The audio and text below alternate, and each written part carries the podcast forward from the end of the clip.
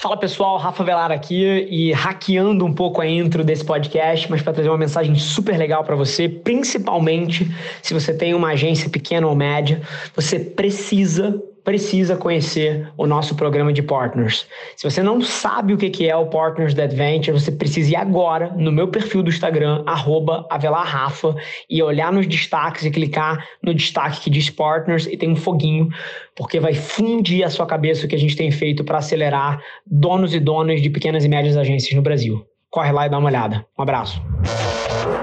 Esse é o Nas Trincheiras.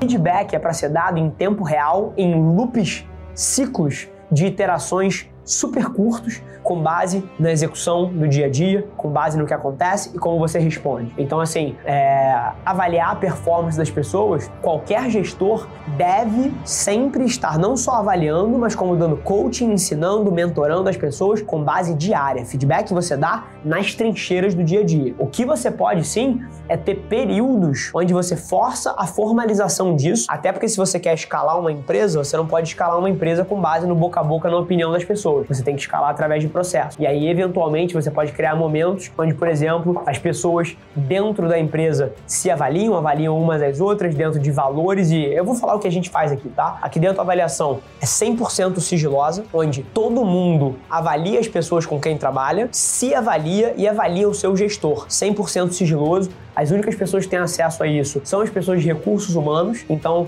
não existe dedo, as pessoas não, não precisam ter medo de sentar o pau num colega que tá fazendo merda, não precisam ter medo de valorizar alguém e ser percebido como um pela-saco. Então, assim, é uma coisa que traz um nível de transparência e se você tem a cultura certa na galera, a galera usa de fato isso para expulsar os maus elementos e evidenciar os maus elementos e para ressaltar quem está fazendo um puta trabalho e quem soma para a equipe. Então, o que você pode fazer são coisas como avaliações periódicas entre os pares, principalmente também das pessoas para os seus gestores, porque se você quer crescer uma empresa, é fundamental que você saiba encontrar quem são os melhores gestores para que você possa dar cada vez mais projetos, cada vez mais pista para essas pessoas e isso vem do bottom up, não do top down, porque tem muito gestor que beija para cima e chuta para baixo. E esse tipo de coisa você consegue ver na hora que você pede pro próprio time dele avaliar ele como gestor. E aí além disso, a gente gosta sempre de avaliar as pessoas dentro dos OKRs da empresa, né, que são os objetivos chave do negócio. Basicamente na Velar Media a gente tem quatro OKRs: crescimento de receita, satisfação dos clientes,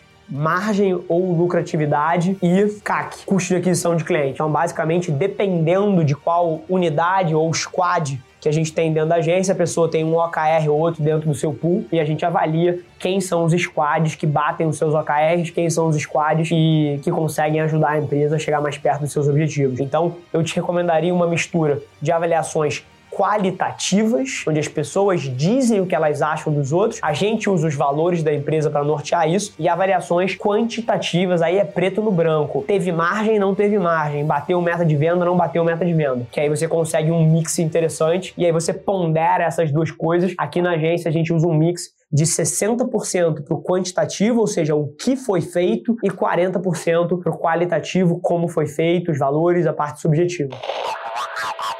Eu acredito profundamente que a melhor forma de você liderar uma companhia é você, número um, liderar por exemplo. Número dois, é você dar contexto para as pessoas, eu vou explicar um pouquinho com a minha visão disso. E a terceira é você ser radicalmente transparente. São os três pilares. Então, primeiro, liderança. É impossível você querer, no core da empresa, pedir para as pessoas fazerem coisas que você não faz é impossível. Se você não estiver puxando o carro, quando eu digo você, é a liderança da empresa, não é um ser humano só. Mas é impossível que você queira que o 96% da sua empresa tenha um comportamento que os 4% que sentam na cadeira mais importante não tem. Isso não vai acontecer. A cultura da sua empresa é um reflexo das atitudes dos seus líderes. Ponto. Agora, contexto, que é o contrário da liderança opressora, da liderança por, por controle. Liderança por contexto, você indica a direção onde você quer que vá, você pinta o que o sucesso se parece, você deixa isso muito claro para todo mundo, você dá os recursos para as pessoas chegarem lá e você deixa elas trabalharem. Você cobra o resultado. Em vez de você cobrar o processo, ah, eu acho que, cara, esse cabo aqui não devia passar pelo meio da mesa, esse cabo aqui deveria passar passar, porra, aqui por baixo e dar um nó. Isso aqui é controle. Você falar que o computador precisa estar sempre energizado é contexto. E você deixa as pessoas livres para chegar lá da forma que elas quiserem. Então, assim, contexto joga em várias fases, tá? A gente vive num ambiente num, e num mundo que muda muito rápido. Tudo é volátil, tudo é ambíguo, tudo é incerto e tudo é complexo. Se você dá contexto para as pessoas, ou seja, tanto no macro quanto no micro, tá? Contexto macro passa por iniciativas como as que a gente tem, onde a gente abre os resultados da empresa para todo mundo. Onde a gente diz o que está dando certo, o que está dando errado, o que, que a gente está fazendo, por revisões de futuro.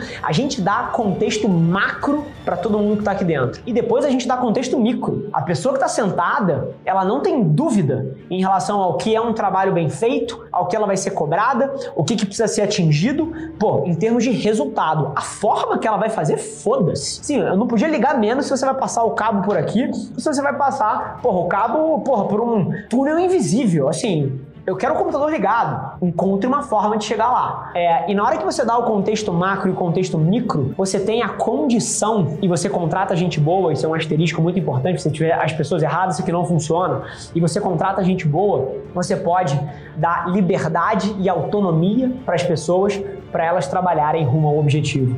E todas as empresas que você admira e que são vencedoras na economia moderna operam dessa forma. Então, assim, essa liderança por opressão, essa liderança por microgerenciamento, por pô, todo mundo quer opinar na forma que está sendo feito e não está ligando tanto para o resultado, isso é gente que não sabe o que está fazendo. Então, assim, se você trabalha numa empresa dessa, sinceramente, Óbvio que tenha noção de se você pode ou não abrir mão, mas procure ativamente alguma coisa melhor. Procure uma liderança que esteja muito mais preocupada em te dar o contexto e te dar autonomia e depois te cobra resultado e cobra resultado mesmo. Assim, as metas aqui são metas impossíveis, são metas extremamente audaciosas. Não são pessoas medíocres que vão chegar lá. Então, assim, as metas têm que ser difíceis sim e a cobrança de resultado é tremenda. Porque se uma equipe toda está atingindo um resultado e tem gente que não tá, cara, esse cara aqui tá prejudicando o coletivo. Então, assim, não é porque você dá contexto, porque você dá autonomia, você não vai ser implacável na cobrança para as pessoas chegarem lá. Então, são duas coisas que não podem se confundir. Mas a gestão por contexto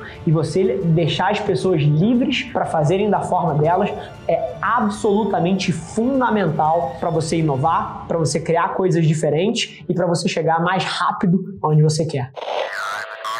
Esse foi mais um episódio da nossa experiência em áudio. E como eu já falei, eu adoraria saber que você está gostando do que a gente está compartilhando por aqui. Então não esquece, se você está tirando valor desse conteúdo, ia significar o mundo para mim, que você tirasse um print da sua tela, postasse no Stories me marcando e aproveita para ir na sua plataforma favorita também e deixar um rating de cinco estrelas e um comentário lá, ajudando a gente a construir essa comunidade tão vibrante que move o Brasil para frente através do empreendedorismo e que fala desse Brasil que dá certo. É um prazer ter vocês comigo e a gente se vê no próximo episódio do podcast.